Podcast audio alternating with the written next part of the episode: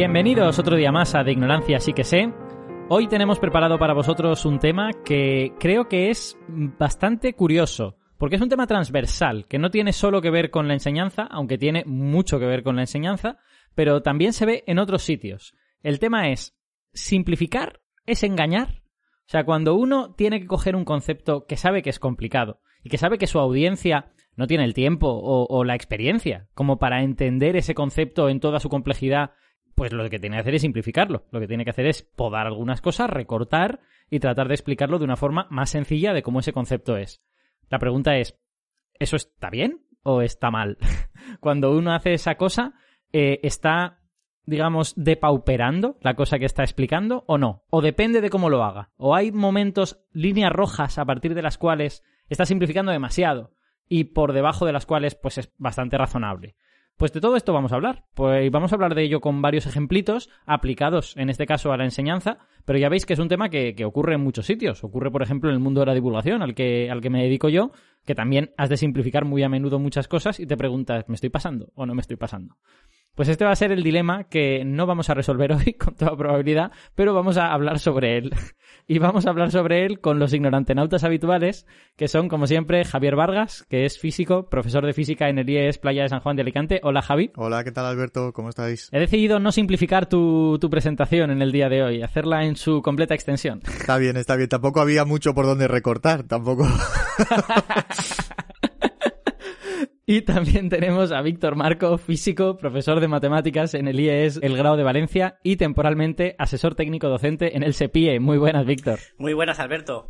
Ya veo que hoy vamos a continuar con un debate muy polémico en redes. Oh, sí, oh, sí, efectivamente. Oh, llevo 10 minutos preparándolo.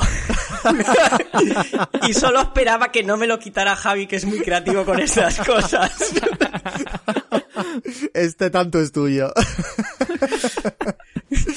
Víctor hace referencia a una de las cosas que vamos a comentar que efectivamente pues tiene que ver con eso. Y bueno, aparte de ellos dos, pues estoy yo, que soy Alberto Aparici, físico, divulgador. En el Instituto de Física Corpuscular soy el coordinador de divulgación y tengo un par de secciones en la emisora Onda Cero que también están disponibles en podcast. Y antes de continuar, vamos a decir una cosa que creo que no dije en el programa anterior, que es que tenemos correo y nos podéis escribir al correo si queréis para contarnos pues vuestras impresiones, vuestras propuestas, eh, algo que hemos dicho mal, un tema que podríamos tratar en más profundidad, lo que sea. Cualquier tipo de comentario nos escribís a deignoranciapodcast@gmail.com. De ignoranciapodcast todo junto gmail.com. Y bueno, eh, hechas estas eh, presentaciones preliminares, en primer lugar vamos a hablar un poquito del tema, ¿no? ¿Qué es lo que vosotros creéis que tiene de bueno y de malo simplificar. Es decir, eh, es, siempre necesario, eh, a veces nos lo podemos ahorrar, es una cosa, digamos, consubstancial al trabajo de un profesor. Eh, ¿Qué opináis? Pues, bueno, voy a soltarme yo. Va. Yo creo que es necesario. Y voy a decir con matices. Necesario no significa que al simplificar mintamos y no demos explicaciones. Yo creo que se puede gastar un tiempo en decir, mirar, esto no es exactamente eh, como, como se define, por ejemplo, en matemáticas o con toda la complejidad que tiene, pero como una primera aproximación vamos a trabajarlo así. O sea, yo creo que si hay un aviso, es como, eh, bueno, hicimos el programa de la regla de tres, ¿vale? La regla de tres no es uno de los temas que vamos a hablar aquí, pero es una simplificación muy bestia, muy heavy, que si tú primero explicas la, como hicimos, la proporcionalidad, explicas los casos donde se puede y no se puede, luego puedes decir, bueno, puedes usar esto, que nadie se enfade con lo de la regla de tres. Es una simplificación muy heavy. Ahora, Está mal que digas, esto se hace así, fin. Ya está. Esto se define así, y no es verdad. Pero entiendo, como dice Alberto, sobre todo en divulgación, que, que hay que, eh, tienes que cortar. Yo, bueno, no me dedico a la divulgación como él, pero hace poco hice un podcast para, eh, una píldora de ciencia, para sapiencia, de, con nuestro amigo Abelino Vicente. Un saludo para él. Y me Eso, esas píldoras, perdona, las pueden encontrar en el podcast Acero y Vida, si, si lo buscan. Correcto. Y, y, me pidió que hiciera uno de matemáticas y música, ¿no? Y decidí combinar un poco la armonía y tal en 10 minutos. Y me las vi, me las deseé para ver cómo podía contarlo. Y cuando me escuché dije, madre mía, cuántas mentiras he soltado. Sí, sí. Mentiras que no son mentiras, pero tuve que apañar para que la idea que yo quería generar la, lo mínimo de, mira, esto es lo mínimo que tienes que saber de matemáticas de la armonía, quede claro. Pero por supuesto la gente que haya oído eso y sepa del tema dirá, madre mía, ha hecho ahí unos recortes. Soy consciente de ello. Supongo que Alberto podrá contar mil casos así. Sí, yo hay, yo hay una cosa que siempre digo, eh, y sobre todo esta frase la uso cuando hablo con científicos. O sea, cuando, cuando hablo con otra gente acerca de divulgación, pues quizá eh, no es tan pertinente, pero yo cuando hablo con científicos siempre les digo, haceos a la idea, divulgar es mentir. Porque vosotros tenéis un estándar de lo que es la verdad que es imposible de condensar en una pieza de divulgación. Porque lo que un científico quiere hacer es un tratado, siempre. Quiere empezar desde los principios e ir argumentándolo todo de forma que todo esté claro y que no haya ninguna duda. Y eso, aunque está muy bien, en una pieza de divulgación no se puede hacer, por una simple cuestión de falta de tiempo y de que probablemente gran parte del público no tiene pues la, atención o el interés suficiente como para leer algo, algo tan largo. Sí, yo creo que aquí los, los dos factores clave en el tema de la necesidad de simplificar son el tiempo, que lo había mencionado, y, hmm. y la audiencia. Sí. Eh, porque, por, un lado, eh, en educación, por ejemplo, son muchos los conceptos que queremos transmitirles y tenemos un tiempo limitado. Eh, entonces, tienes que recortar por algún sitio. No puedes ir a toda la profundidad que te pueda aportar un concepto y, tienes que eh, ir avanzando poco a poco en ese concepto en los sucesivos años a medida que, los alumnos van ganando eh, capacidad de abstracción y van madurando y van trabajando otros conceptos. Eh, y por otro lado, la audiencia, que hay que tener en cuenta que no todos tienen a lo mejor, además de, del interés que puedan tener, pero no todos van a tener eh, el, digamos, la base necesaria para entender un concepto explicado al nivel real al que fue hmm. definido ese concepto. Es decir, nosotros que somos profesores de, de, de, ciencias, bueno, y, de cualquier otra disciplina, los contenidos y los saberes que estamos transmitiendo fueron elaborados por personas adultas que ya trabajaban en el tema, con un bagaje científico detrás en nuestro caso, que estaban tratando de resolver una serie de problemáticas que eran difíciles de resolver entonces y tuvieron que introducir un concepto probablemente muy complejo. Y eso se lo queremos transmitir a gente joven que no tiene todos esos conocimientos científicos que tenía la, la, gente de la época cuando, cuando tuvieron que desarrollar estos contenidos. Entonces, no podemos transmitirlos en su estado puro. Tenemos que buscar maneras de hacérselo accesible a, los alumnos o a la gente en el caso de la divulgación.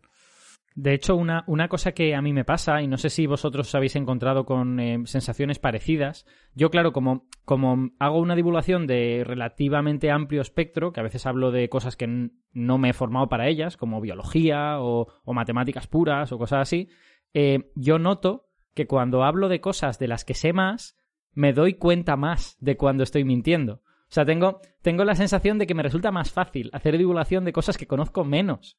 Porque me convenzo de que más o menos controlo el asunto, no me doy cuenta de cuando estoy diciendo mentiras y digo, bueno, esta explicación está bastante clara, la verdad es que está bastante bien. Pero cuando hablo de física nunca tengo esa sensación, lo cual demuestra que probablemente todas las otras explicaciones que me parece que están claras, pues posiblemente tengan los mismos defectos o más que los que veo en las de física, ¿no?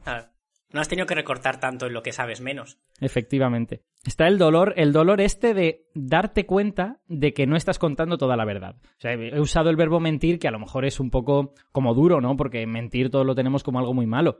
Pero es verdad que cuando hacemos esto asumimos que no podemos contar toda la verdad. Contamos solo una parte de forma que el relato sea coherente. Eh, y claro, la pregunta es, ¿en qué momento estás yendo demasiado lejos, ¿no? Eh, ¿Vosotros tenéis alguna idea, algún criterio de dónde está esa línea roja, esa línea tan, tan difícil de marcar que separa la simplificación de la sobresimplificación o del engaño? Hombre, yo creo que, que una, en el caso de, de la enseñanza, está en ir eh, valorando cómo están recibiendo esas explicaciones tu público. Si tú ves que la mayor parte de tu clase se ha perdido con la explicación, es que quizá no la has simplificado mucho. Conforme ah, me ha encantado la explicación de Javi sobre el tema de eh, un concepto ha llevado, en, caso, en algunos casos, siglos de definir. Llegamos al top de la definición correcta, con la después. No podemos pretender que un chaval de 15 años que sería como, un, como a nivel de contenidos matemáticos, como un matemático del siglo XVII, lo entienda como una matemática del siglo XX. Y me has hecho pensar en el programa que, eh, que ya hicimos de los números negativos. Eh, se dan en primero de la ESO. ¿Y qué haces? Pues los introduces como huecos, con miles de historias, en la recta real, a izquierda y derecha. No los introduces como eh, clases de equivalencia. Para que, sea, para que el álgebra sea correcta. Y no veo que se monte ningún pollo en redes porque estamos mintiendo con los números negativos. Porque lo que ha pasado es algo parecido. Sí, espera, espera, no, te adelantes. O la axiomática de piano, o los naturales, ¿no? En plan de, no, no, perdona, los naturales no se construyen así. no te adelantes, que ahora vamos con eso. Javi, ¿qué, ¿qué, opinas tú sobre este asunto de dónde están las líneas rojas? Pues yo creo que eh, una de las claves la ha mencionado antes Víctor, y es que eh, por mucho que simplifiquemos, nunca está de más eh, decirles a los alumnos, ojo, que aquí estamos simplificando mucho, esto es un concepto mucho más complejo, pero yo lo que quiero es transmitiros la idea principal para que entendáis eh, cualitativamente por dónde va esto. Entonces, eso sería la primera cosa. Y la segunda, ¿cuándo nos estamos pasando con la simplificación? Pues yo diría que cuando el concepto que hemos tratado de transmitir les lleva a conclusiones que no son correctas, es que nos hemos pasado simplificando. Pues sí. Es que a lo mejor ya no les hemos transmitido la, la, idea que teníamos que transmitirles. Pues sí. Ahora, si, si lo hemos simplificado y dentro de esa simplificación son capaces, dentro de, de sus posibilidades, de llegar a conclusiones que son razonables, que incluso con el concepto completo puede ser que tenga matices, pero que, sí que, que sean aceptables, entonces yo creo que, entra dentro de lo razonable. Yo creo que has dado, que has dado en el clavo en una cosa, eh, en la primera de las cosas que has dicho, Javi. Cuando, cuando dices que avisar de que estás simplificando, creo que es no ser traidor en ese, en ese sentido, ¿no? Yo en, en divulgación lo intento hacer a veces y creo sobre todo que es útil por el, eh, en la medida en la que tú representes una especie de figura de autoridad para la gente que, que te está escuchando. Porque si la gente que te está escuchando cree que tú tienes una gran autoridad al hablar del asunto y tú sabes que les estás vendiendo una versión recortada del, del tema, pues está bien que les informes, ¿no? Para que, para que no lleven demasiado lejos las palabras que les acabas de, que les vas a decir, ¿no? Es decir, hay básicamente una cuestión de confianza entre la audiencia y el que está hablando. ¿eh? Aquí sí que estoy hablando un poco a lo mejor como divulgador. Quizá como profesores usaríamos otras palabras. Eh, y esa confianza no hay que traicionarla, ¿no? Porque la gente eh, está confiando en que no les estás contando tonterías. Y cuando cuentas algo que es un poquito defectuoso, pues está bien decirlo, ¿no? Dicho todo esto, vamos ahora a recorrer, pues, tres o cuatro ejemplitos de cosas que damos en secundaria, en matemáticas y en física, y que se prestan a la sobresimplificación. O que en algún caso, pues, eh, ha habido alguna especie de debate sobre si está sobresimplificado. Y sí, Víctor, empezamos con esto, empezamos con esto. No, no, que sí, si a mí, si a mí me da igual, quiero decir que tampoco que yo esté encantado con el debate, y bueno, ahí está. Igualmente, pues el, el, debate ha sido el detonante de la idea para hacer este programa, así que... Sí, no, eso es cierto, eso, es cierto. Pero, pero ha estado genial porque no nos hemos quedado en la anécdota del debate. Ha salido un tema que me parece muy... que es lo que está detrás de todo esto, la simplificación. Sí, vamos, vamos a dejar de crear aquí... Eh, intriga y vamos a decir lo que es. El, debate es simplemente pues una serie de comentarios que se han hecho en Twitter a lo largo pues de las últimas, no sé, dos semanas o algo por el estilo, eh, sobre el problema de si ciertas funciones son continuas o no. Y en particular, las funciones que tienen un salto infinito, como 1 partido por x, que en el 0, un poquito antes del 0, está yendo a menos infinito y un poquito después del 0 está volviendo de más infinito, si esa es una función continua o discontinua. Ese es básicamente el, debate como se ha planteado en redes, porque, como nos va a explicar Víctor, resulta que si somos realmente estrictos con la definición, no se puede decir que esa función sea discontinua. Víctor, por favor, explícanos esto. Vamos, no sé muy bien por dónde empezar porque se ha hablado tanto de ello. vamos a dar, por ejemplo, la, luego hablaremos en qué curso se da esto y todo. La definición oficial, digamos, de continuidad, que se ya, ya se da en bachillerato, con unos pocos matices, pero que simplemente eh, no se da con la notación, digamos, tan estricta de la universidad, pero viene a ser lo mismo, que es la continuidad en un punto. O sea, nunca se habla de una función continua en general. Eso es uno de los principales problemas del debate. Entonces, tú una función dices que es continua si en todos sus puntos, ojo, todos sus puntos, sus puntos son los puntos que tiene de verdad, cumple una serie de propiedades. Primero, que el punto exista, que haya imagen que si yo le doy un valor a la X, me devuelve, eh, es como una máquina que yo le meto un valor, la que tú has dicho, uno partido por X, si yo a X le doy el valor de 2, su imagen, que es como si se reflejara en un espejo, de ahí viene el nombre, es un medio. Ese punto tiene imagen y será continua en ese punto si por ambos lados yo me acerco y llego al mismo valor. Si por el lado del 2 yo me acerco a un valor que se acerca mucho a 1,2, pero a un medio, perdón, pero por la izquierda, y si me acerco al 2 por la derecha y se acerca lo mismo por la derecha, no sé si me estoy explicando bien, es que hacer esto por la radio es complicado. Con un dibujo mucho más fácil. Claro, pero digamos que si acercándome por los dos lados coincido en lo mismo, es continua. Lo cual es muy lógico, ¿no? Es decir, si el punto existe y yo me acerco por izquierda y derecha y llego al mismo sitio, es que nada se ha roto, ¿no? La cuerda no se ha roto. Vale, esa sección de continuidad. Déjame, déjame, Víctor, déjame, mm. Víctor, si quieres que ponga unos, unos ejemplos por, por, por, negación de todo esto. Vale. ¿Cuándo podría el punto no existir? Pues, por ejemplo, si tenemos la función raíz cuadrada de x y tú le metes a raíz cuadrada de x el menos 7, pues la raíz cuadrada de un número negativo, a no ser que trabajes en números complejos, no existe. Por lo tanto, no va a haber raíz cuadrada de menos 7 y ese punto no está en la función. ¿Vale? Ese es el tipo de punto que puede no estar. Y luego, ¿qué es este asunto de ir por la derecha y por la izquierda? Bueno, pues imaginad simplemente una, una, línea recta que tenemos, pero que la podemos coger con las manos y la partimos, ¿vale? Le hacemos, la, la partimos en, en, un punto y en ese punto, pues está separado uno de las ramas de la otra rama.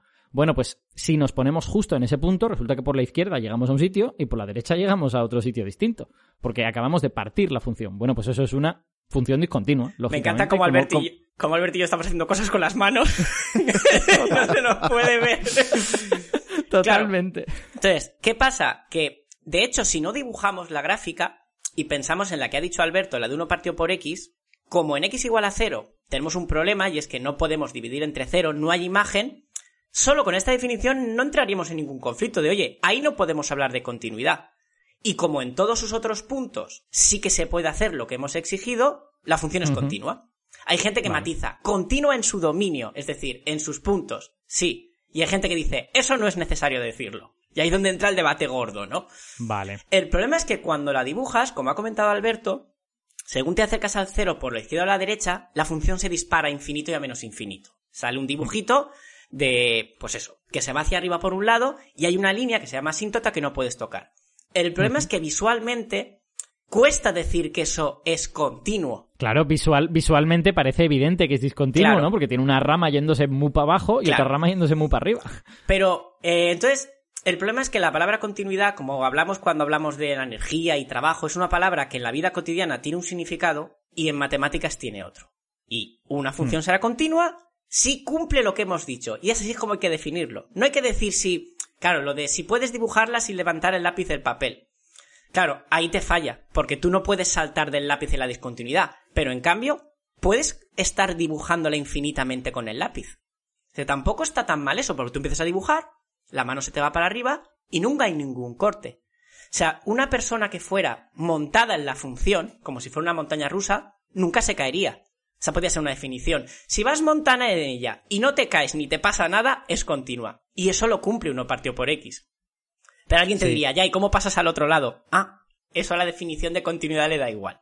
Ese es el problema que hay. Digamos, digamos que aquí uno partido por X es una función continua por un tecnicismo, ¿no? Digamos, porque, porque como resulta que uno partido por cero no existe y no forma parte del dominio de la función, pues no tiene, o sea, quiero decir, si eres muy técnico con la definición de continuidad, no deberías preguntarte si la función es continua en el cero. Y como no te lo preguntas y en el resto de puntos sí que lo es, pues aquí no. El ejemplo que ha puesto Alberto es muy bueno, porque el de raíz de x, que es el que argumentaban muchos matemáticos. Tú la dibujas y la función, voy a hacer cosas con la mano, pero bueno, empieza, hace una curva desde cero y va creciendo poco a poco. Y ahí no nos preguntamos por su continuidad, porque antes no existe. Es como hmm. si habláramos de una carretera que a lo mejor tiene algún, está cortada en algún sitio y es discontinua, pero no te preguntas por su continuidad en el mar. Porque la función ahí, la carretera no está. Y para ti la carretera... Una carretera que empiece en Valencia y se vaya a Madrid, para ti es continua. Y alguien diría, oye, oye, no da la vuelta al mundo, no es continua. Y eso es un poco lo que está pasando con esta. La pregunta es, ¿estamos mintiendo a los alumnos diciendo que esa función tiene, ojo, que no es que digamos que es discontinua, decimos que en general se dice que tiene una discontinuidad de salto infinito. Mucha gente prefiere llamarle singularidad. Ahí me gusta. Es verdad que es una singularidad, sí, sí, es cierto. Claro. Claro. Los físicos esquivamos el problema y sencillamente para nosotros hay funciones bonitas y funciones que no son bonitas y, ya está. La versión de las matemáticas por un físico. Aprenda usted a pasar diferenciales dividiendo. Eso es. Sublime por aquello. En fin, el problema está que, que, el debate, ahora vamos a dejar ya, porque tampoco es, nuestro programa es para definir y explicar la continuidad, sino sí. esto se da en primero de bachillerato oficialmente. ¿Estamos mintiendo eh, diciendo que hay una discontinuidad. Si estamos usando la definición de la palabra tal como con un uso cotidiano, a mí no me parece grave. Y yo soy consciente del problema. Y aquí es donde dice Javi, podemos explicarlo. Mirad chicos, esta es la definición. Si tú vas, ¿tiene imagen? No. Pues entonces no podemos seguir hablando de continuidad ni de discontinuidad. Fin, en ese punto. Sí, no lo sé. Yo eh, tengo la sensación de que este es el tipo de pequeño detalle o matiz que quizá los chavales sí están perfectamente capacitados para entender, ¿no? Y, que no pasa nada, por decirlo. Porque total, es, es explicarles esto, es decir, es un pequeño tecnicismo. Es evidente que hay un salto, todos vemos ese salto, pero eh, no hay una definición matemática rigurosa de salto y sí de continuidad. Y resulta que cuando aplicas la de continuidad, pues te sale continuo. Yo creo que mm, quizá parte del problema también, y a lo mejor aquí me equivoco, ¿vale? Pero a mí me suena que en algunos, en algunos institutos eh, aunque has dicho que eh, oficialmente esto se da a partir de primero de bachillerato, pero, pero yo diría que en algunos sitios yo he oído profesores de matemáticas de cursos más bajos en la ESO que ya van introduciendo el concepto. Sí, sí, sí, y claro, lo hago, pero... Hablar de, hablar de, de la definición de continuidad con primero de bachillerato, que ya tienen eh, muchos más conocimientos, pues eh, se les puede hablar de estos matices y se puede decir de, de, que es un punto que no está en el dominio y tal, pero a lo mejor introducirlo con un alumno de tercero de la ESO, pues puede no ser tan sencillo que, que capte estos detalles. Entonces se recurre a, a lo típico de, del lápiz de si lo puedes levantar o no lo puedes levantar del papel. Claro. También es verdad, yo creo que lo hemos contado en varias ocasiones en el programa, que es que cuando se introducen los conceptos, a veces se introducen de forma un poco como borrosa, ¿no? O sea, se, se introduce una, una, noción un poco burda del concepto y luego ya se refinará en los cursos posteriores. A mí no me, a mí no me parece terrible que cuando introduzcas el concepto no menciones este pequeño detalle. Eh, creo que estaría bien que en un momento dado sí se mencionara, por lo menos que quedase mencionado, ¿no? Para que los chavales vean que hay cuestiones de matiz que son un poquito delicadas, pero, pero más allá de eso yo creo que está bien. Sí, yo creo que tampoco se va a generar ningún problema. Eh, lo comentas, eh, le, la etiquetas. Es, yo creo que el problema está en etiqueta. El problema ha venido de gente que etiqueta sin explicar. Sí. ¿Eh? Como la regla de tres. Esto se hace así, ya está, fin. Si etiquetas, discontinua, continua, ya está. Pero si dices, mira, la gente suele llamar así, pero en un mundo académico, con un formalismo, porque al final yo entiendo el cabreo de algunos matemáticos. Joder, es, hay que ser formal, si no, no estás haciendo matemáticas. Sí. Pero también hay que entender que no es lo mismo un alumno de bachillerato que alguien de primero de carrera de matemáticas en análisis. Exacto. Y adaptarse, y ya está. Quizás también si, si se matizara, igual que cuando hemos hablado de, de números complejos, y dijimos, una ecuación de segundo grado siempre tiene dos soluciones. Cuando les hmm. explica por primera vez, basta con decir, no tiene solución real y que se aprendan esa coletilla y ya está. Pues quizás el poner la coletilla, aunque haya gente que lo ve innecesario, pero decir, no, mira, si la única discontinuidad es un punto que no está en el dominio, decimos es continua en su dominio.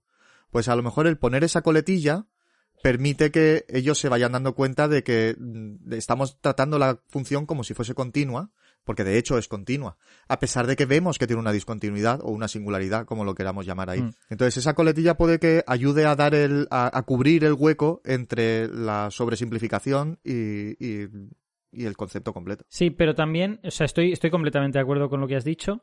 Pero también creo que si en un grupo concreto de chavales a los que a lo mejor les ves pues que tienen más problemas o algo de esto, les dices eh, x cuadrado más 2 igual a 0 no tiene soluciones, tampoco es una tragedia. Si mm. van a tener más cursos en los que posteriormente aprenderán pues que existen números complejos y todas estas cosas. O sea que, quizá también hay que ver, como tú has dicho antes, el público, ¿no? Al que te estás dirigiendo. Y, y para un cierto público, igual cosas que para otros serían sobresimplificar, igual son simplificaciones aceptables. Muy bien, pues vamos a, vamos a ir ahora con otro temita, esta vez de física.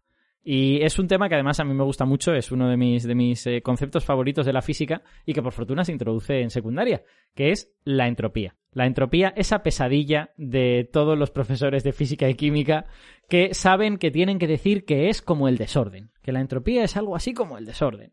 Pero más allá de eso, eh, la verdad es que la entropía tiene una definición formal dentro de la termodinámica que es muy interesante y que hoy vamos a contar un poquito, pero seguramente alguna vez le dedicaremos algún, algún programa entero a todas estas cosas, a la entropía y las funciones termodinámicas.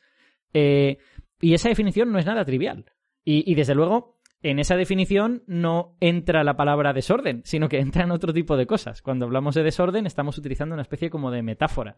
Entonces, cuéntanos, Javi, cómo, cómo se introduce el concepto de entropía y, hasta qué punto se puede llegar a profundizar en su verdadero significado. Bueno, la entropía se introduce en primero de bachillerato, eh, que es cuando se... No es la primera vez que se trabaja termodinámica, pero los anteriores cursos, cuando se ha trabajado algo de termodinámica, se ha centrado sencillamente en cuánto calor es necesario para aumentar o bajar la temperatura o para cambiar de estado y poco más. En primero de bachillerato es en donde ya empezamos a hablar de, de, una termodinámica, digamos, más formal. Se dan los principios de la termodinámica, se habla de lo que es una función de estado y, y vamos un poquito más a, a, cosas más formales. En concreto, la, la, termodinámica que se da en primero de bachillerato está muy enfocada al, al, estudio termodinámico de las reacciones químicas. Realmente lo que damos es termoquímica. Vale. Entonces, en ese contexto, la entropía la utilizamos como una manera de predecir si una, si un proceso va a ser reversible o, o, no va a ser reversible. Porque eso luego va a estar relacionado con si una reacción química se va a producir de manera espontánea o si, o si vas a tener tú que eh, darle una ayuda a la reacción porque de lo contrario no se produciría. Por sí si me dejas que, que meta aquí una pequeña postilla, eh, básicamente para nuestros oyentes que no, que no sean muy duchos en termodinámica, eh, hay un principio de la física y en concreto de la termodinámica que dice que los procesos en los que la entropía aumenta son procesos irreversibles. O sea, son procesos que no van a volver sobre sus propios pasos de forma espontánea, ¿vale? Y el ejemplo típico es, tengo un gas encerrado en una capsulita pequeña de cristal, hablo la capsulita pequeña de cristal y el gas escapa a toda la habitación, pues obviamente el gas no va a volver a la capsulita de cristal de forma espontánea y, solo volverá si yo hago cosas muy complicadas para que, para que lo haga. No es totalmente imposible, pero, pero es difícil. Entonces, este tipo de procesos eh, que son irreversibles son procesos en los que la entropía aumenta. Y cuando hablamos de la entropía como desorden, decimos cosas del tipo el gas estaba más ordenado cuando estaba dentro de la capsulita de cristal, porque estaba todo metido en un espacio chiquitín y ahora de repente está distribuido por toda la habitación, está más desordenado, ¿no? Y por lo tanto su entropía ha aumentado. Con lo que el aumento de la entropía tiene que ver con esta espontaneidad e irreversibilidad de las cosas. Eso es. Claro, eh, para entender bien el concepto de entropía nos tenemos que ir a, la mecánica estadística. Tenemos que, que, entender la teoría cinética, que eso los chavales lo llevan estudiando desde segundo de la ESO, pero claro, es, es complicado porque hay que hablarle de todas las posibles configuraciones de las partículas que macroscópicamente dan los mismos valores para sus propiedades. Entonces, es un concepto que es difícil de transmitir porque no tienen el vocabulario, no tienen la costumbre de trabajar realmente estadísticamente. Ellos la teoría mm. cinética la trabajan de forma cualitativa, no, no hacen cuentas. Eh, entonces se suele tirar por, por el, por lo que has dicho de, de definir la, la, entropía como una manera de medir el desorden de un sistema. Claro, ¿qué pasa? Que para el uso que le van a dar ellos, hmm. realmente cuando van a utilizar la definición de entropía para predecir si la entropía aumenta o disminuye en un, en un proceso, eh, ellos lo que quieren lo, lo, quieren a grandes rasgos, es decir, no van a ir al detalle. Si tú quieres ir a, a, un proceso en donde vaya a ser muy difícil predecir cualitativamente si la entropía aumenta o disminuye, entonces vas a dar los valores. Tú como mm. datos del problema das los valores y sencillamente haces la resta y sabes si ha aumentado o ha disminuido. Tú como profesor, quieres decir, no como estudiante. Como profesor o la persona que haya escrito el libro o el que haya ideado el problema, lo que sea. ¿Cuándo vayan a tener que utilizar los alumnos este concepto de, la entropía, de que ha aumentado o disminuido el desorden? Pues lo van a utilizar en situaciones en donde a lo mejor antes de la reacción tú tienes cosas en estado sólido y después tienes cosas en estado gaseoso. Entonces, claro, el sólido claramente tiene mucha menos entropía que un gas. Entonces, ahí la, definición de, de, la entropía como una forma de medir el desorden, pues para lo que van a utilizarlo, realmente les va a llevar a conclusiones que en esos casos son las correctas. Sí, a mí, yo con, en este asunto en concreto, tengo un problema que quizá está relacionado con esto que he mencionado antes, ¿no? De que cuando sabes más de una cosa, te duele más eh, esconder los detalles, ¿no? Entonces, como para mí era muy frustrante que me dijeran la entropía es el desorden. Y yo pensaba, ¿y eso cómo se define? ¿Y el desorden qué es? ¿Y eso qué, dónde está el desordenómetro? ¿Cómo se mide esa, esa cosa, no? A mí eso me, fastidiaba mucho. Entonces, cuando entendí lo que la entropía es, que es básicamente eh, lo que, lo que Javi ha dicho, que uno considera todas las posibles configuraciones internas que te dan las mismas propiedades externas del sistema, propiedades macroscópicas en realidad, cosas como temperatura, presión, volumen, pues de cuántas maneras puedo reordenar las moléculas para que tenga exactamente las mismas propiedades macroscópicas. Bueno, pues cuantas más maneras hay de reordenar, más entropía hay. Eso es realmente lo que es el desorden este de la física, ¿no? Una, consideración estadística acerca de de cuántas maneras tu, sistema podría estar ordenado internamente, ¿no? Eh, entonces, claro, yo cuando pienso en darles esa definición de desorden y dejarles como colgados en ese sentido y que a lo mejor se queden con ello y, nunca sepan lo que es la entropía de verdad, me siento un poco mal. Pero por otro lado, coincido contigo en que hay muchos estudiantes de secundaria que probablemente les queda un poco grande todo este razonamiento, porque ni les ni les interesa lo suficiente como para llegar tan profundo y a lo mejor hasta les cuesta, ¿no? hacer todo este razonamiento estadístico. Sí creo que es posible que estudiantes súper interesados, a lo mejor estudiantes seleccionados de un curso, pues igual se les puede explicar un poquito por encima el, la entropía mejor. Pero solo gente muy, muy interesada, sospecho. Yo creo que por lo menos dar unas pinceladas eh, se puede. sobre todo poniéndolo en, en, ejemplos, pues eso, e, extremos. Poniendo el caso del sólido y poniendo el caso del gas. Porque claro, eh, tú puedes coger y decirle, vale, ¿en qué sentido la entropía está midiendo el orden o el desorden? Bueno, pues en un sólido, eh, tal cual lo has explicado tú, ¿vale? Que, que sin meterte en temas de estadística, ni en microestados, ni nada por el estilo, acabas de decir perfectamente bien lo que es la, entropía, eh, puedes coger y decirle, vale, ¿de cuántas maneras puedo cambiar de sitio las partículas del sólido y que el sólido siga teniendo las mismas propiedades? En un sólido las partículas están en unas posiciones fijas, en unas posiciones definidas. Cambiar de sitio las partículas implica cambiar la forma, cambiar el volumen o cambiar alguna de las propiedades del sólido. Entonces ya estás cambiando las propiedades que tú percibes externamente del sólido. Sin embargo, en un gas, las partículas se están moviendo casi con total libertad. Entonces, tú puedes reordenar las partículas de muchísimas más formas. Entonces, quizás hablando en, no, no yéndonos al número de configuraciones o de microestados o lo que sea, pero hablando de, de cuántas maneras puedo reordenar yo las partículas y que esto se siga pareciendo a lo que tenía antes, eh, yo creo que podemos transmitir una idea más cercana, aunque luego digamos, bueno, esto, para abreviar diremos que esto está más ordenado que está más desordenado, pero realmente tiene que ver con esto otro. Qué bien, me, gusta mucho porque eh, eh, este entonces es un caso en el que no tenemos una línea roja clara, ¿no? En el que sabemos lo que es, digamos, simplificar mucho, que es decir, esto es el desorden, y ya está, y no dar ninguna otra explicación. Sabemos lo que es explicarlo muy bien, que es dar un curso de mecánica estadística, pero a lo mejor podemos vivir en un mundo intermedio, ¿no? Y, darles una cosa que a algunos estudiantes les resultará más útil, les interesará más y se quedarán con ella, y otros a lo mejor no, pero por lo menos estás, digamos, navegando esa posible ese posible engaño que podrías hacer. Víctor. Y a mí me parece que, con esto conseguimos una cosa que, que, mejora su capacidad de abstracción, que es que al darle las dos explicaciones, aunque sea un intermedio, conectan y entienden por qué la gente dice lo del desorden. Sí, exacto porque ven, ven el desorden como una definición emergente de la verdadera definición. Y a mí eso me parece magnífico. Y ahí estás haciendo mucha física y un poco de divulgación. Y tú no sabes si esa persona va a acabar siendo periodista. Le estás enseñando a pasar de algo muy grande y muy, muy difuso a una cosa más concreta para que la entienda más gente. También eso forma parte de la enseñanza. Ahí también estamos usando competencias básicas y todas estas cosas. Me ha parecido que muy buen ejemplo, ¿eh? Fíjate, me has, me has, me has quitado la situación de la boca porque yo efectivamente cuando, cuando estoy en la radio y tal y hablo con mis compañeros periodistas, a la gran mayoría les suena que la entropía es el desorden. Si lo tienen, si lo tienen claro eso. Lo que pasa es que nadie les, ha, nadie les ha llevado a dar el siguiente pasito, a llegar a donde Javi ha dicho, ¿no? ¿A qué significa eso de desorden exactamente? Porque, claro, tenemos una noción intuitiva de desorden que no es eh, esta noción restringida en física de lo que el desorden es. Oye, ¿no creéis que es un logro de la enseñanza y la divulgación que casi... Porque ahora que has dicho eso, me ha venido a la cabeza el otro día viendo una serie, no sé cuál era, y había un, creo que un personaje era un literato y tal, y usaba el concepto del desorden, de la entropía a nivel poético. Y dices, ¿no es un éxito que haya llegado tan lejos?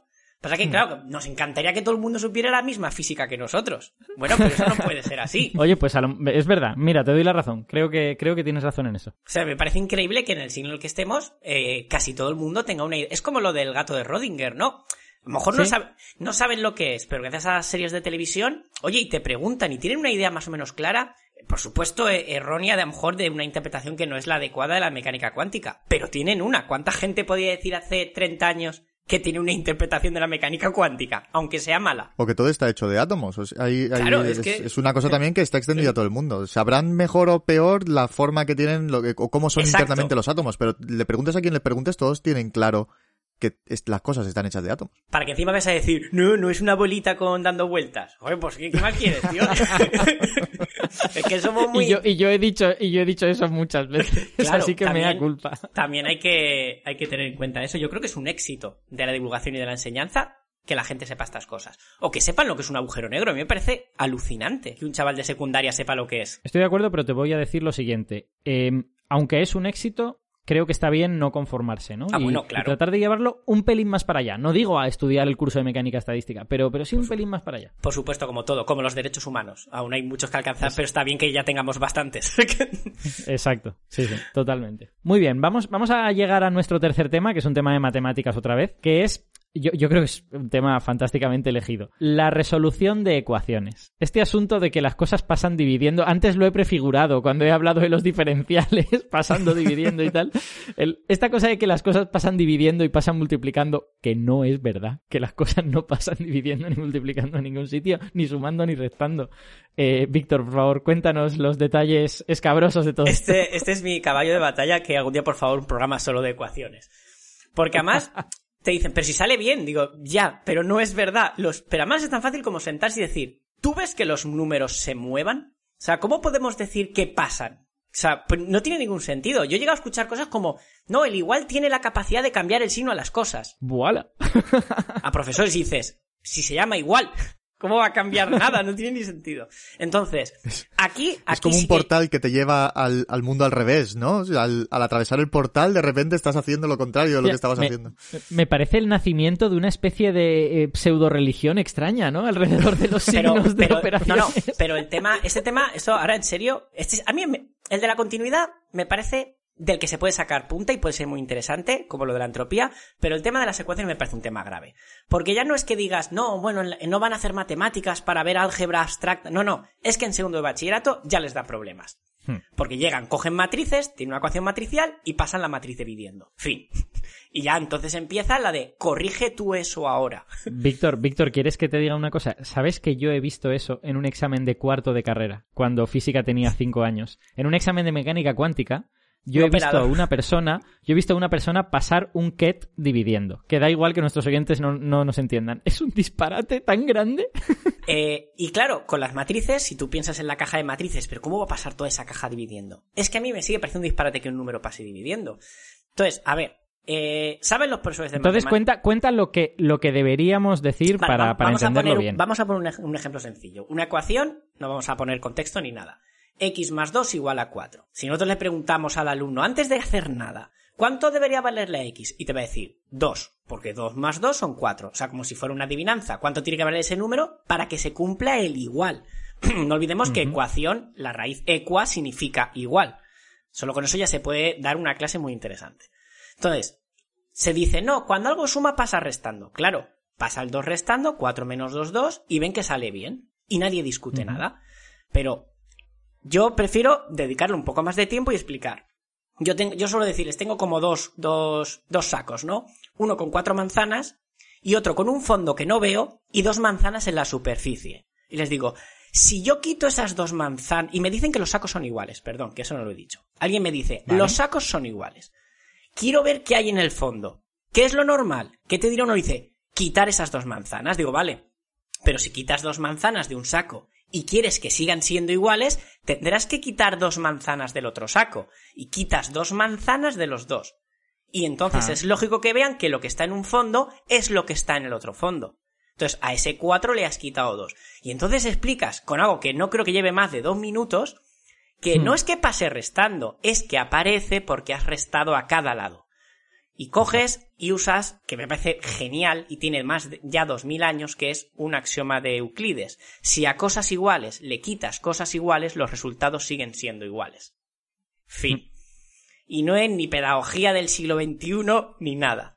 Y creo que es muy mal, porque además ellos Es cuando. Esto está muy bien, porque cuando no lo han visto nunca, no tienen nada que reprocharte. No es como lo de la regla de tres que ya se la ha enseñado otro profesor. Pero si ya lo han visto y consigues superar eh, la barrera de que no, no, yo lo hago así, alucinan cuando dicen, ostras, es verdad. No es que pase restando, este que aparece. Que luego, me parece bien como simplificación, evidentemente, si ya tienen destreza, no vas a estar algebraicamente multiplicando a cada lado, sumando a cada lado, porque se hace más pesado. Tú ya haces tu truco final porque tienes destreza, pero hay que saber por qué. Porque luego pasa que empiezan a darles normas muy extrañas. Porque claro, ahora vamos a poner otro caso. 2x, 2x igual a 4, el 2 pasa dividiendo. No es verdad, dividimos 2 a cada lado. Pero si tienes 2x más 3 igual a 7, claro, ahí hay un problema. ¿Qué haces? ¿Pasas primero restando, luego dividiendo para que salga bien? Empiezan entonces las normas impuestas. No, no, primero se pasa restando y luego dividiendo. ¿Por qué? Ostras, eso se hace. En, plan de que se, se, habla de una jerarquía de operaciones para resolver no lo haces Y tú pasas primero dividiendo el 2, creas una fracción de más, ahí hay un 3 medios que no has puesto y das problemas.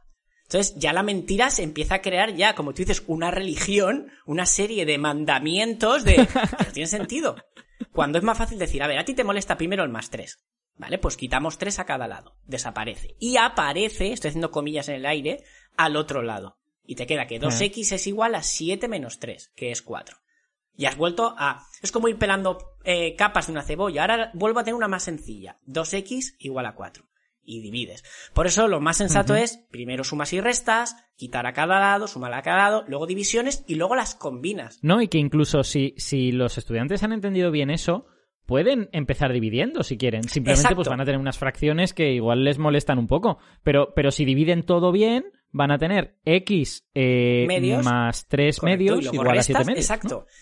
Y está bien que se gaste tiempo, no perder, como opina mucha gente, en decir, oye, ¿qué pasa si primero divido a cada lado? Venga, ah, pero divido a todo y hago una gran fracción. claro. Claro, y, utilizo la propiedad distributiva de la, de eh, la división. Y luego la mentira llega a los niveles más magníficos, que es cuando quitamos denominadores. Tachamos denominadores. Claro, tú tienes una ecuación con denominadores y se te enseña que haces el mínimo ah. común. ¿Para qué? Para que los dos términos de la ecuación tengan el mismo denominador. Y te dicen, ahora los tachas. ¿Por qué los tachas? No los has... Imaginemos que te ha quedado dos... Eh, al final algo partido 7 igual algo partido 7. Y los tachas los 7. No los has tachado. Te has saltado el paso de multiplicar a cada lado por 7. Y los 7 se cancelan. Entonces, claro, esto te lleva a lo que ha dicho Javi antes. Si no diera ningún problema, perfecto. Pero yo he visto así de veces, y la primera vez me llamó mucho, cuando un chaval resuelve una ecuación y le queda x igual a 2 tercios. Y cuando voy a decirle muy bien, coge y tacha el 3.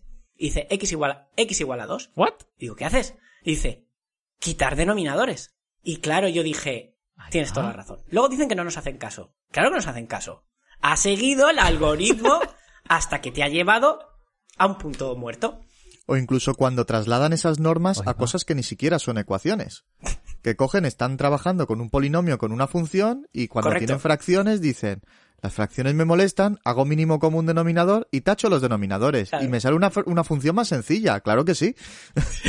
Está, está muy feo decir esto, pero qué maravilloso sería que lo aplicaran al análisis sintáctico. En plan, el complemento directo se borra, se va en y ambos lo que ha dicho Javi, lo que ha dicho Javi es súper importante, porque no se habla de lo que significa el igual en una ecuación y el igual en p de x igual a tal polinomio. Eh, hay tesis sobre, sobre, el sobre el concepto del igual. Estudios sobre Claro, no todo. 2 más 3 igual a 5, ese igual no es de una ecuación. Es de, en todo caso, una igualdad. Claro, hay, también de diferenciar entre ecuación, igualdad, que es... Eh, son cosas que hay que dedicarle tiempo. Claro, sí. definición también, hay iguales que sirven para definir. Cuando, cuando, cuando tú dices f de x es igual a x cuadrado más 2, realmente no estás hablando de una igualdad, estás diciendo, oye, que f de x es esto. Y es la que dice Javi, que luego si f de x es una función con denominadores, imagínate que fuera x medios más x cuadrado tercios, hacer el mínimo común, le sale 6 y fuera, y esa función ahora es 6 veces más grande, y ya está, no pasa nada. yo, yo tengo que deciros que aunque, aunque he flipado un poco con los ejemplos estos que, que Víctor ha contado, eh, yo recuerdo tener problemas con, con, todo este tipo de mecánicas, pues no sé cuántos años tendría, no sé, tendría 13, 14 o algo así. Pero recuerdo en un momento dado decir, no entiendo nada de qué tengo que hacer con esta ecuación, voy a empezar a sumar y restar la misma cosa en los dos miembros, para no liarme. A mí lo que yo podría entender, como el caso de la entropía o la de la continuidad, que el concepto que está detrás, el álgebra de verdad, fuera más difícil. Pero es que es más fácil. Es que en este caso la simplificación es, es imposible de entender. Yo puedo entender lo del desorden. Si me pones un yo cojo un vaso y se me cae al suelo, entiendo que se ha roto y ha cambiado algo, está como más desordenado. Puedo llegar a entenderlo aunque no sea de todo lo correcto. Pero no, lo de pasar restando es que no entiendo por qué les es tan cómodo a los alumnos y a los profesores. Bueno, lo de los profesores lo puedo entender. Porque te ventilas más rápido el tema. Pues mira, yo creo, yo creo que sí que entiendo por qué les resulta más fácil. Porque es un poco eh, como transformar la ecuación en un objeto físico con dos habitaciones en el que las cosas van de una habitación a la otra, ¿no? O sea, ya pierde ese carácter abstracto de estoy trabajando con números y parece que se convierte en una cosa física, ¿no? Una cosa me, sí, eh, lo entiendo, pero también creo que es porque ya vienen aleccionados de este tipo de, de saltos conceptuales. Yo creo que una persona que si desde hmm. pequeña le vas enseñando las cosas con, con, las simplificaciones necesarias, pero siempre con un razonamiento detrás, si de repente le metes un hachazo como lo... No, el 2 pasa como menos 2.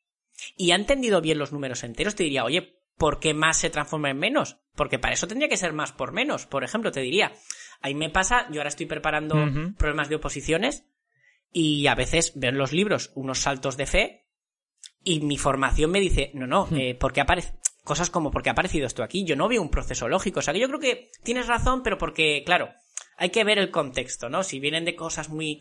Si son gente que ya viene de sumar fracciones, donde los numeradores se suman y los denominadores se dejan quietos, y si son distintos, producto cruzado, ¿no? Y cosas de esas, sí que entiendo que la visualización geométrica que dices tú sea más, más fácil para ellos. Eh, además, creo que en este caso, en el de las ecuaciones, sí que estamos eh, ante un caso en el que es evitable hacer la sobresimplificación. Porque creo que cualquiera puede entender sumar lo mismo a los dos miembros, restar lo mismo a los dos miembros, dividir por lo mismo a los dos. O sea, eh, es prácticamente igual de mecánico a nivel de, a nivel de ejecución y, es lo que es correcto, en cierta manera. Y ya te digo que en mi caso, volver a esa regla y olvidarme del pasar dividiendo y todas estas cosas me fue útil en, algún momento. Así que creo que aquí sí que estamos ante un caso de una sobresimplificación evitable, como las discontinuidades. y además que, que, cuando he tenido que dar eh, a esos alumnos luego en segundo de bachillerato el tema de ecuaciones matriciales, es un problema grave porque ya no solo el pasar eh, dividiendo, es que luego ahí tienes un añadido que ahí, mira, una simplificación que sí que se podría hacer. Yo tengo mm, que x hmm. medios igual a 4 y ya no digo paso el 2 multiplicando, digo multiplico 2 a cada lado. Pero da igual en, en qué lado lo haga, porque conmutan. Entonces ahí podría decir, bueno chicos, voy a multiplicar a 2 por la izquierda y 2 por la derecha porque es más fácil de visualizar. Pero ojo cuando llegas a las ecuaciones matriciales y tienes ax igual a b. Tienes que hacer la inversa de a, las 2 por la izquierda o las 2 por la derecha porque no conmutan. Entonces, ahí sí que hay una simplificación de, no, los números conmutan, no importa, pero lo puedes decir, oye, debería multiplicar por dos por la izquierda de los dos lados, pero como somos números reales, podemos hacerlo. Y salen debates muy interesantes. Yo creo que es que también nos da miedo, es el miedo al currículum, a acabarlo, al temario, a... Cuando eh, das, mira, das ecuaciones en primero, segundo, tercero y cuarto de la ESO. ¿No crees que en cuatro años, Alberto, nos podemos permitir el lujo de sentarnos una semana a decir, oye, vamos a ver por qué, qué es eso de pasar restando. Vamos a corregirlo. Sí, totalmente. O sea, es que además es un caso paradigmático por lo que tú dices, porque en este caso no hay un problema de falta de tiempo, porque se da, y, y, a menudo se dan cosas muy similares un año y el siguiente. Se dan, se repasan las cosas del año anterior y se añade algo. O sea que puedes aprovechar ese repaso. No es como los complejos que hablamos, hace poco, que se dan solo en primer bachillerato. Pues oye, ahí vas a hacer lo que se pueda, que entiendan de dónde salen, para qué valen y poco más. Pero las ecuaciones, por favor, si es que. Todo el mundo sabe lo que son las ecuaciones otro logro del sistema. Es más, sí, efectivamente. Y, de hecho está incorporado al lenguaje, o sea, quiero decir, en el lenguaje periodístico y tal, pues se habla de incorporar a la ecuación no sé qué, ¿no? Y cosas de este estilo. Hay un, hay un comentario que te iba a hacer, que es que esto que has dicho de los problemas con las ecuaciones matriciales tiene más fondo del que la gente podría pensarlo. Nuestros oyentes que no sean de ciencias o que no hayan dado física y matemáticas, a, lo mejor algún ingeniero también sabrá esto, eh, pues a lo mejor no saben que hay toda una, hay toda una batería de métodos para resolver problemas que involucran cosas que no conmutan. O sea, cuando, cuando hay cosas como matrices o los operadores en mecánica cuántica o lo que sea que no conmutan, el mundo se convierte en un infierno. Y se convierte en un infierno porque hay que aplicar bien estas reglas. Y cuando las aplicas bien, hay veces que no puedes. Eh, sí, y además a mí me gusta mucho decirles, guardando las distancias con lo que puedo hablar de física y que me acuerdo yo, es que, oye, es tan importante esto, que esto que hace que el universo tenga ladrillos y pegamento para formarse. La diferencia entre fermiones y bosones. Hasta ahí llega la importancia de la conmutatividad de las matrices. O sea, Así eh, ya no solo que digas, esto porque es así, no, no, es que es así, gracias a que es así podemos entender el universo. Y, no solo eso, toda la mecánica cuántica tiene que ver con no conmutatividad. el principio de Heisenberg no existe, sino porque en realidad el principio de Heisenberg no es un principio, es un teorema y se deduce de que los pues, operadores claro, no conmutan. Entonces, cuando les cuentas eso, oye, ya, ya, ya, no estamos hablando de matemáticas para ir a comprar el pan. Dice, profe, si para mí los números que conmutan son los que me valen. Bueno, pero por lo menos que sepas que el universo se sostiene porque la matemática es así. O bueno, la, matemática que tenemos nos permite entender mejor por qué el mundo se sostiene. Voy a corregirlo. Exacto, ahí, ahí podría venir, podría venir algún filósofo y empezar a rearnos por, por establecer eh, relaciones de causa-efecto donde no las hay. Y bueno, este es el momento en el que os anunciamos una cosa que no suele pasar en un podcast, que es que eh, hemos perdido a uno de nuestros participantes. Javi ha tenido que irse muy precipitadamente, ha tenido una cosilla en casa que había que resolver. Y eh, eso quiere decir que no vamos a poder tratar el cuarto tema que teníamos. Fíjate, Víctor, qué cosa tan radiofónica que el directo nos ha atropellado. ¿Cómo nos puede haber atropellado el directo en un podcast? Ah, pero maravillas del, del pseudo directo. Esa es la magia. Exacto. Entonces, bueno, teníamos un cuarto tema de preparado para hablar, que era otro tema de física, para hacer una cosa balanceada, dos de física y dos de mates, pero no va a poder ser. Vamos a tener que despedirnos aquí. Os digo cuál era y os anuncio que haremos un programa completo seguro sobre esto. El tema era la dualidad onda-corpúsculo. Bueno, pues seguro que haremos un programa sobre mecánica cuántica en general y a lo mejor uno exclusivamente sobre este asunto que a mí me parece muy interesante y que siempre he sido muy beligerante con el asunto de que la dualidad onda-corpúsculo, que es una cosa pasada de moda, que es algo de los años 20, que no tiene sentido. Pero bueno, eso lo hablaremos en, en otro programa. Eh, nada, me gustaría haber despedido a Javi, pero se ha tenido que ir súper rápido. Eh, Víctor, gracias por participar en este programa con un final un, poco peculiar. Yo cada día estoy más contento de, de, nuestra, de nuestros programas y que, oye, tengo que decir al resto de los oyentes que la gente está escribiendo al correo con propuestas e ideas muy interesantes y que tengan paciencia, pero se están trabajando, ¿eh? Todo lo que se os dice va y no va a saco roto y, y se contestan a los correos también, ¿eh? Y tenéis ideas muy buenas, hay cosas muy interesantes que han llegado. Los, los oyentes habrán notado necesariamente, a no ser que nos estén escuchando dentro de 20 años, que eh, hemos sido un poquito irregulares con el ritmo de publicación y eso es porque los tres hemos estado hasta arriba con cosas diversas y eso también nos impide un poco profundizar en alguna de las propuestas que nos hacen los oyentes, pero a medida que nuestras agendas se vayan vaciando, vamos a ir cogiendo eso y lo vamos se toma nota de todo, hay ideas muy buenas, hay una que a mí me caló bastante y que ya he comentado con mis compañeros y que haremos, que es el tema de dar recursos para el aula, que entiendo que al final queréis, os contamos aquí muchas cosas en plan filosófico y tal, pero luego, pero bueno, eso como lo hago en clase, pues eso lo haremos también con tiempo. Perfecto. Pues eh, nada, Víctor, muchas gracias por, por estar hoy aquí. Eh, le damos las gracias también a Javi, aunque no pueda, aunque no pueda despedirse, que vaya bien esta, este pequeño percance. Eh, y muchas gracias también, como siempre, a los oyentes que han llegado hasta aquí. Y dentro de un par de semanas volvemos con otro tema que todavía no sabemos cuál es, pero muy seguramente será también algo transversal. Nos dejamos aquí con la intriga. Hasta luego.